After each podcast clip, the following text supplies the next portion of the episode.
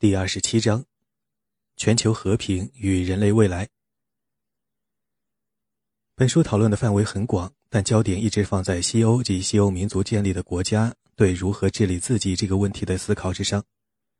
本书在组织上有一个悖论，那就是我们指现代西方。我们谈论政治使用的语言传承自古希腊和古罗马，却用于与其发源地截然不同的社会。此前的四章把讨论的地理范围扩大至北大西洋沿岸以外的地区，这最后一章对人是否有能力治理一个日益缩小的世界提出了疑问。本书以讨论希腊城邦的政治为始，人们常说，虽然此说并不完全公平，人们常说希腊人败于马其顿的腓力国王和他的儿子亚历山大之手，是因为他们没有发展出比城邦更大规模的政治安排。今天也常有人说，需要建立新的全球政治秩序来应付民族国家无力处理的大规模问题。这最后一章讨论了战争问题到底有多危险，是否只能靠建立超国家的新政治秩序来应付。本章对这些问题仅能点到为止，他们应当也的确在别处得到了反复详尽的讨论。大众媒体上也有关于他们的简短讨论，可惜却一知半解，陷入为主到害人的地步。本章提出的问题是：宗教冲突、经济冲突和武器的无限扩散等现象导致发生大规模国际暴力的危险有多大？人阻止不了环境退化，使世界的结束不是一声巨响，而是一声呜咽的危险有多大？要有效控制这些危险，是否需要全球性治理，而不是国家和国际层面的治理？要辨明的思想非常简单。如果国家存在是为了应付家庭和非正式群体应付不了的问题，那么是否需要创立一个世界级的国家或政府来应付各国应付不了的问题？世俗化的失败。很多人撰文表示对宗教战争席卷全球的担忧，持此意见的人多得惊人。使社会学家和政治理论家惊讶不至的是，宗教顶住了一波巨星会摧毁它的力量。包括工业化、富裕、民主和文化多元主义。世俗化并未发生，更严谨的说，世俗化在西欧大部得到了实现，在其他地方却进展甚微。世俗化有几层意义，在最广泛的意义上，科学的兴起动摇了传统的宗教信仰。直到不久前，大家都相信威胁世界和平的是民族主义、法西斯主义这类世俗的意识形态，很少有人认为宗教激情是威胁。下面我们将探索两种世俗观。第一种认为，随着传统信仰的消亡，需要一种替代品，即人们常说的人道教。第二种认为，不需要替代品，传统信仰自会逐渐凋零。寻找替代品的企图没有成功，宗教又不肯安静地自行逝去，加之原教旨主义的崛起，这一切使人们注意到了原教旨主义的危险。法国大革命前，如果谁敢公然宣称公民若不信基督教，社会反而能够蓬勃兴旺，那么他不仅会受到唾弃，还会为自己招来祸患。若是公开主张不可知论，下场弄得好是遭到孤立放逐，弄得不好就会身陷囹圄，甚至死于非命。马基雅维利是怀疑论者，但不是世俗主义者。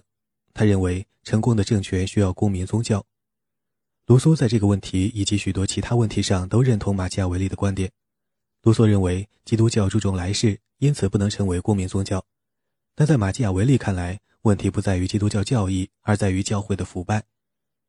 他与卢梭相反，似乎并不认为人生必须有信仰，必须相信有神在掌管着人的事物。他认为有意义的生活无需超物质力量的保证。尽管如此，罗马人不准士兵嘲笑占卜的巫师。要求公民承认并膜拜掌管家中事务的诸神，这样做是对的。成功的政治制度需要一种公民宗教，任何信仰多神教的思想家都会支持这一论点。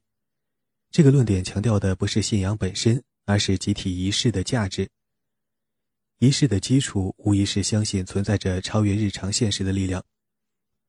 用基督教的标准来看，这类信仰是多神教的迷信；在许多古代哲学家看来，他们是神话。可能包含着更深刻的真理，也可能不包含这类真理。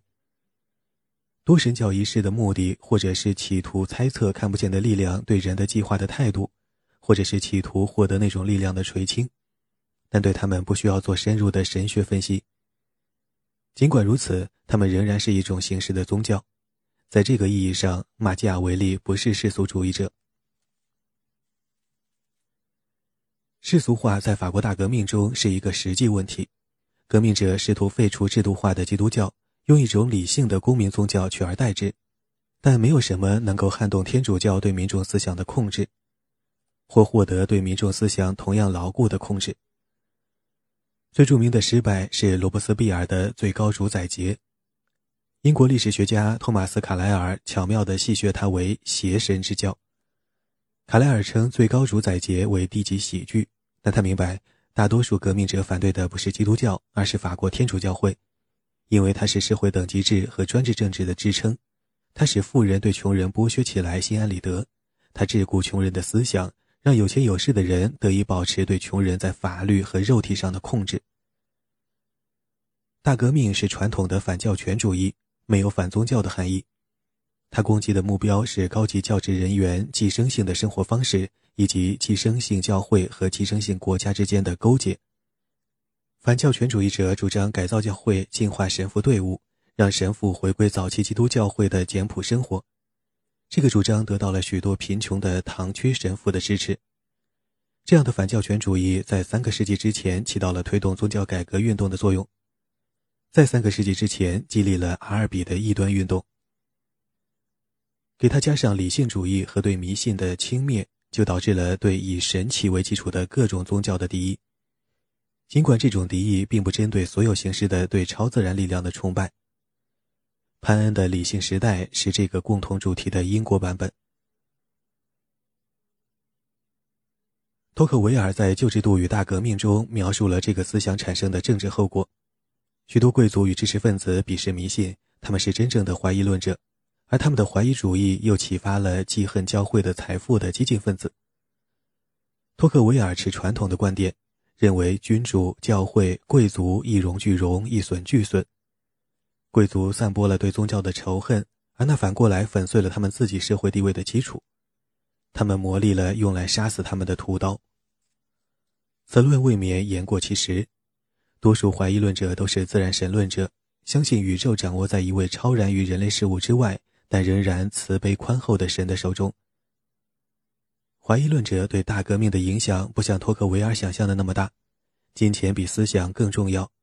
1789年冬，国家没收了教会的收入与财产，神父成了领取薪金的国家雇员。1792年8月，男女修道院遭到镇压。随着大革命日益走向极端，目标才发生了变化。1793年秋，基督教信仰被宣布为非法，法国实现了世俗化。但即使如此，世俗化也只推行到一定的程度，理性还是受膜拜的。罗伯斯庇尔在他倒台的两个月前，认识到法国人除了理性之外，还需要点别的信仰，于是创立了最高主宰教，却没有成功。人道教。十九世纪的法国思想家并未因为罗伯斯庇尔的失败而裹足不前，而是继续殚精竭虑。设想如何建立一种人道教？这个想法起源于圣西门的新基督教，在奥古斯特·孔德的实证主义中得到蓬勃发展。他的基本思想不难接受，那就是人与其他动物不同，会探索生存的意义。这种探索并不是连续不断的，人无论是出于习惯还是按照喜好，都有许多别的事情要做，并由此获取报酬或乐趣。但是，当他们探究生活的意义的时候，他们想要得到回答。宗教或代替宗教的信仰就提供了这样的回答。在这个意义上，斯大林阐发的马克思主义是一种替代性宗教，履行了宗教的职能。问题是，关于生活的意义，一旦基督教的答案或天意如此这种传统的回答不再能够服人，什么能够提供答案？当今一个引起热议的问题，正是宗教改革运动期间的欧洲人上下求索的问题。如何防止宗教问题上的激烈争议恶化为内战，甚至国家间战争？19世纪的思想家不认为宗教冲突会硝烟重启，他们注重的不是安抚过分激烈的信徒，而是寻找一种替代的信仰。奥古斯特·孔德的实证主义是关于人道教最完整的论述。人道教是进步的宗教，基本信条是：人是一项宏大的历史和社会工程的参加者，工程的目的是使人在智力、精神、道德和生产力方面的潜力得到充分发挥。如果全身心投入这项工程，可以从中得到满足，因为它正如传统的基督教信仰，超越个人的生活与命运之上。孔德提出的口号是为别人活，其中暗含的对自我利益的严格压制是孔德特有的。但个人通过献身于人类进步的事业，能够感到自身价值得到了实现。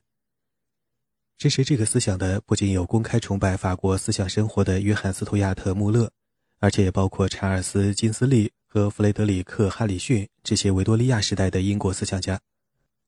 哈里逊享受长久。终其一生在英国促进实证主义，却未能成功。实证主义发展出了教会的制度，但从未显示出有可能取代基督教成为个人或政治信条的苗头。穆勒坚克的评论说：“孔德为这种新宗教确立的规定，只有一个从未笑过的人才想得出来。”尽管如此，六十年来，实证主义一直对勤于思考的中产阶级成员有着极大的吸引力。他们看到近代社会一盘散沙，人人为己，物质至上，缺乏公正，因此感到焦虑不安，却又不支持马克思提出的反叛的办法。虽然实证主义产自法国，但是它的一个最有意思、最有说服力的政治产品，则是美国的。赫伯特·克罗利在他于1908年出版的《美国生活的希望》中，告诉他的同胞们，个人权利需要一种集体目的感来维持。美国若想成为真正的国家，就必须把实现效率与正义的结合作为国家的首要事业。这是美国人的天赋使命观，基本上去除了军事色彩的版本，但着重点完全不同。而天赋使命观本身就是一种形式的公民宗教。克罗里可以用许多理由做根据来号召美国人重视国家，而他选择的理由是。美国人只有在按照正义的要求参加社会的集体努力的时候，才会获得真正的幸福。这是典型的实证主义论点。克罗利认为，组织经济活动时必须强调其集体性与合作性。他为二十世纪早期的美国铁路国有化提出了精神上的申辩，而不是简单的经济理由。这是典型的孔德式行为，但并不特别出奇。圣西门主义的信奉者在法国铁路的建设中发挥了重要的作用。开凿苏伊士运河的费迪南·德·雷塞布曾做过圣西门主义的传教士。圣西门自己也曾提出过开通巴拿马运河的计划。埃米尔·托尔干的政治社会学代表着法国传统在思想知识领域的高峰。托尔干认为，宗教的实质在于个人感到自己面对的是一支十分巨大的精神力量。根据社会学的分析，这支力量就是社会本身，而从最简单的到最复杂的所有宗教神话表达的正是人对整体社会的精神力量的感觉。社会的实质在于它的道德性质，不在于它是一群个人的集合。要明白这一点，只需想一想团队成员为了团队的目标几乎可以违背自己的意志，或者想一想希罗多德笔下的斯巴达国王德马拉图斯对薛西斯说的话。他说：“斯巴达人对法律比薛西斯的奴隶对薛西斯更加敬畏。”托尔干从中撷取的对现代政治的教义并无特别出奇之处。他希望建立一种形式的市场社会主义，或称道德化的资本主义，为经济与政治生活注入精神上的内涵。现代社会不可动摇的基础是个人的神圣不可侵犯，对个人的尊重构成了对契约关系，进而对市场的尊重的基础。尽管如此，市场必须由政治框架来框定，以确保公正，避免专断，使市场与其精神上的性质相一致。托尔干设想，如果建起工人与雇主共同参加的某种行会类的组织，就会确保人们将劳动视为一种道德责任，而不仅仅是谋生的手段。现代社会主义或福利国家资本主义，不是单纯的提供福利，而是具有一种精神目的。今天具有强烈宗教情怀的公有主义者的观点听起来与一个世纪前的托尔干非常相似。尽管他们批评当今的自由主义和社会价值观的沦丧，但是他们的政治主张并不比托尔干更激进。这是好事，稳健的政治能够满足社会需要，且不会使得公民彼此动起刀兵。宗教归属不再重要。另一种普遍的观点是，上述的焦虑都是不必要的，人不会怀念传统的宗教信仰及制度。在这个问题上，马克思和恩格斯罕见的意见不一。恩格斯出身于虔诚派教徒的家庭，他认为人类需要某种关于生命意义的哲学。马克思是犹太人，他父亲相信不可知论。为时势所迫才皈依了基督教，所以马克思对宗教没有感觉。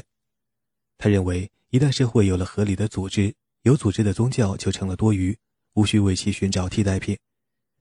宗教存在的目的是抚慰人在生活中遭到的创痛，人没有了痛苦，宗教就失去了着落点，人也不再会怀念宗教。马克思深入研读黑格尔后，对绝对主宰并未生出渴慕之心，这也许会使人感到惊讶。人们常说，黑格尔关于历史上精神完全进入人类自觉意识的过程的论述，采用了与犹太基督教的神话同样的结构。开始是伊甸园的乐土，然后堕落，经过漫长的痛苦艰辛后，最终实现救赎。人们更是经常指出，马克思也提出了一个四阶段的神话：起初是原始共产主义，私有财产出现后发生堕落，此后便是财产造成的无穷痛苦。最终将实现成熟的共产主义。对他自己的理论与宗教神话在结构上的相似，马克思似乎既没有注意到，也根本不在乎。马克思坚信，幸福的人既不需要宗教信仰，也不需要替代宗教的哲学理论，不必费心寻找对此论点的不同解释，而是应注意一个真正令人吃惊的事实，那就是世界的大部分地区都没有实现世俗化。科学知识的爆炸和在此基础上发展出来的先进技术，并未动摇宗教信仰。最现代化、最强大的自由民主国家完全没有世俗化。美国货币上印着“信赖上帝”的箴言，美国的公共生活也对这句箴言奉行不渝。政教分离在于美国宪法之中，最高法院严密监督着这条规定的执行。但在二十世纪五十年代和六十年代的冷战期间，美国的敌人被称为“不信上帝的共产主义”。基督教或犹太基督教传统，甚至更广义的信仰，被认为有利于美利坚合众国的社会与政治秩序。竞选国会议员的人若自称无神论者，肯定会铩羽而归；竞选总统的政客都煞有介事地宣称，自己在制定医疗保险、基础设施等所有领域的政策时，都会祈祷上帝的指示。人们也许觉得，美国在制度上已经规定了政教分离。宗教信仰却仍然如此盛行，是在出人意料。其实并不奇怪。18世纪主张废除国教制度的人已经预料到此，托克维尔也强调了这一点。反宗教改革运动后，欧洲大部分国家的专制教会与专制国家结为同盟，这才促成了反教权主义的蓬勃兴起。美国人解决宗教争端的办法与其解决其他争端的办法一样，与应付生意失败的办法也相去不远。那就是一走了之，去别的地方另建教会，吸引新的教徒。美国从社会学的角度来看，宗教气氛很强，在神学意义上却并非如此。在美国，不仅存在着人数相当多的犹太教徒、穆斯林、印度教徒、佛教徒和泛领论者等少数群体，而且基督教的各种教派林林总总、五花八门，包括难以定位的摩门教徒。摩门教又称耶稣基督后期圣徒教会，但他关于旧约和基督教的许多教义的观点都是背离正统的。没有几个美国人喜欢讨论神学，他们认为宇宙在他们一边，这正是圣西门和孔德所希望的态度。但是维系着美国人这个信念的是圣西门和孔德以为不会持久的力量，对超自然力量的广泛信仰。许多非欧洲的宗教与传统基督教大相径庭，世俗化概念对他们似乎根本不适用。没有一个详尽阐释超自然力量的宗教，就较难确定哪些信念会由于科学的发展而逐渐消亡。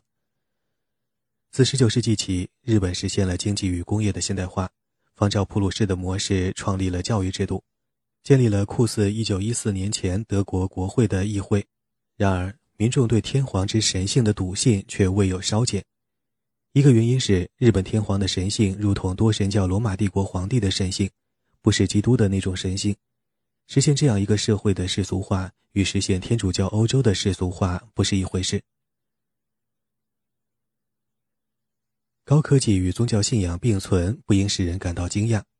哲学家和社会学家一直认为，信仰、经济、政治和技术应当形成逻辑的整体。事实证明，他们错了。第二次世界大战末期，日本神风敢死队的飞行员对日本天皇的看法和与他们为敌的美国海军的水兵和飞行员的看法完全不同，但双方的作战能力并不受不同的宗教或准宗教信仰的影响。在阿亚图拉霍梅尼的伊朗和萨达姆侯赛因的伊拉克之间旷日持久的两伊战争期间，伊朗军队在宗教热情的激励下视死如归，牺牲生命。但并不甚于第二次世界大战中信仰无神论的苏联红军，或受世俗的复兴党领导的伊拉克军队。双方的陆军或空军的能力也与宗教信仰虔诚与否没有关系。在英国这样的社会里，国教教会两个世纪以来一直虚弱无力、每况愈下，也一直未能找到替代传统宗教信仰的制度，但这似乎并不影响大局。公民对煽动者挑唆的听信、对危险计划的支持、对自身处境的接受等等，都没有发生太大的变化。以为公民一旦脱离了传统的宗教信仰，就会立即接受法西斯主义或类似的意识形态，这个想法是错误的。有宗教信仰并不能保证公民不会被法西斯主义的信条或任何其他的荒谬理论所蒙骗，没有宗教信仰也不能保证政治常识一定能占上风。关键是现代化对宗教信仰的影响远远小于人们的想象。多数信教的人都不认为科学与宗教信仰像哲学家以为的那样必然发生冲突。只要宗教信仰不伴以强烈的形而上学信念，就不太可能发生与科学的冲突。这是好消息，但不值得过于欣喜，因为事实证明。以为现代化会使信众放弃宗教信仰中比较激烈的内容，这种乐观想法也不太可能实现。教派间冲突仍在方兴未艾之中。原教旨主义，这就谈到了原教旨主义这个引起无数争议的问题。它引起争议，因为原教旨主义者通常被用来侮辱人，变成了内容空洞的贬义词。起初，这个词的适用对象相对清晰，是基督教新教徒。他们相信圣经经文绝对正确，所有信徒皆为神父。一个人带一本圣经就能组成一个教会。适用于穆斯林时，它指的却是完全不同的一种现象，指一些人出于民族主义和族裔的原因，采纳了反现代化、反西方的伊斯兰教政治形式。如果把这个词弃之不用，我们的问题就可以换个方式提出。人类是否会因为宗教冲突或塞缪尔亨廷顿著名的文明冲突而坠入无尽的战争？最近政治生活一个令人惊心的特征是恐怖主义的兴起。要明白这个现象，可以研究一下宗教冲突的特点。也许可以从宗教改革时期欧洲的宗教冲突开始。大部分恐怖主义与宗教无关。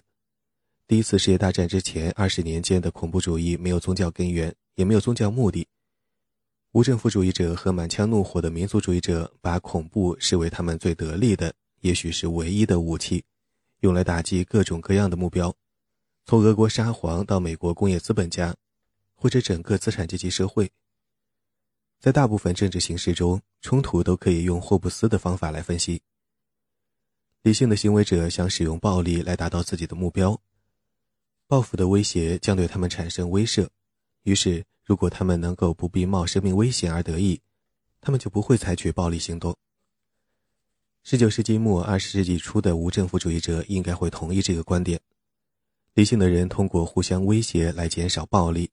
政府不与人民为敌，因为害怕他们会诉诸暴力；人民服从政府也是为着同样的原因。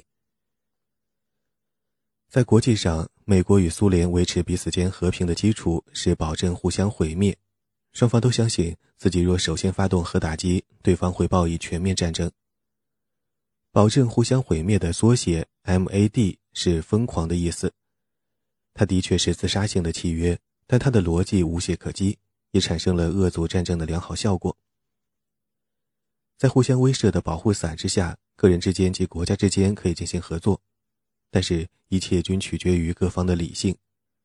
互相威慑要起作用，有关各方就必须冷静地计算行动的后果。目前的假设是，如果规定对恐怖犯罪实行严刑峻法，就会对恐怖分子产生威慑作用。然而，也必须清楚地看到威慑的恶劣含义。恐怖活动和反恐行动造成的结果中最坏的是对无辜者产生的附带破坏。政府会把恐怖分子的家人扣为人质，或干脆杀死他们。恐怖分子对政府官员及其家人也是一样。宗教改革运动留给欧洲的一条教训是：威慑经常成效甚微。当时的宗教暴力有两点对今人足以为训：第一，狂热的信徒乐意为事业献出生命，争先恐后的要当烈士，正如面对罗马帝国当局迫害的基督徒；第二，真正的信徒认为。消灭异教徒或异端这件事本身就是好事。消灭异教徒或异端不是用做谈判手段的威胁，而是目的。对决心做烈士的人，威胁起不到作用；一心消灭敌人的人，绝不肯考虑另外的替代办法。自杀爆炸者的目标没有谈判的余地，威胁吓不倒他们。他们和自1969年到1998年对英国政府发动一系列攻击的爱尔兰共和军的爆炸者很不一样。他们的行为使人自然而然地想到发生在16世纪和17世纪期间，使德意志人口的百分之三十死于非命的宗教战争。尽管如此，以宗教为基础的恐怖主义并不会引发世界大战。恐怖主义造成了广泛的恐惧和不便，在缺乏有效警力的国家，屠杀成为司空见惯之事。但恐怖主义不是文明间的战争。文明间或宗教间冲突的思想之所以看起来有道理，是因为二十世纪期间暴力冲突频发，各方立场坚定不移，因深刻的意识形态分歧而无法弥合。纳粹德国与共产俄国之间的冲突，美苏两大阵营之间的冷战都属于此类。当今的许多冲突都有宗教的根源，但也无一例外的有其他的原因。阿拉伯国家和以色列的冲突当然是民族与宗教冲突。但也是争夺土地和资源的冲突。南斯拉夫的解体引发了基督徒和穆斯林之间的族裔冲突，导致了激烈的内战。但是，说族裔与宗教对抗不仅无法解决，而且可能导致新的世界大战，这一观点仍然缺乏说服力。伦敦、纽约或巴黎的观察家以中东作为注意的中心，对中东以外国家的关注也以是否存在伊斯兰教恐怖主义为准，这造成了视野的扭曲。同一宗教不同教派间的冲突和不同宗教间的冲突一样残酷。巴尔干地区的东正教和天主教徒彼此的凶狠丝毫不逊于他们对穆斯林的残暴。逊尼派和什叶派教徒之间的仇恨比基督徒对他们的敌意浓得多。北爱尔兰为了宗教归属的问题打了三十年的低烈度内战。上述冲突无疑是文明的差别所致，也未导致大国间的战争。此论只能部分的使人放心，这里需要了解一些相关的数字。无人确知第二次世界大战的死亡人数，但肯定有三千万苏联人和八百万德国人。在波罗的海和乌克兰之间的那块地方，约一千四百万人被杀害，其中三分之一以上是犹太人。今天，如果爆发席卷欧洲的战争，哪怕不动用核武器，也会至少杀死欧洲四点四亿人口的百分之二十。一说不会爆发大型战争，这只能使人因不会发生如此大规模的伤亡而稍感宽慰，但是它并不意味着天下太平。今天的世界旅行便捷，极易获得杀伤成百上千人的手段，普天下没有一处可保万无一失。虽然在任何地方，死于恐怖袭击的危险都远低于死于事故和普通谋杀的概率。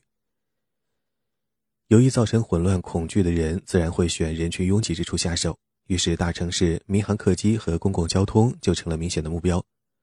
恐怖分子若受宗教狂热的驱动，会更加丧心病狂。不过，狂热分子犯下的大规模屠杀已经够凶残了，不必误冠以战争的名号。三十年战争造成的破坏令人发指，因为各国统治者召集其有组织的军队，为了宗教、王朝、领土之争而大动干戈。大军过后，一片废墟，赤地千里，老百姓不堪饥饿、疾病而纷纷死去。当今的宗教狂热主义残暴凶恶，自不待言。但只有当自我毁灭的狂热分子控制了具备精良武器的国家后，宗教狂热主义方能构成全球性的威胁。唯一拥有足够的大规模杀伤性武器，能够造成这种可怕后果的国家是俄罗斯和美国，但这两个国家都不可能落入宗教狂热分子的手中。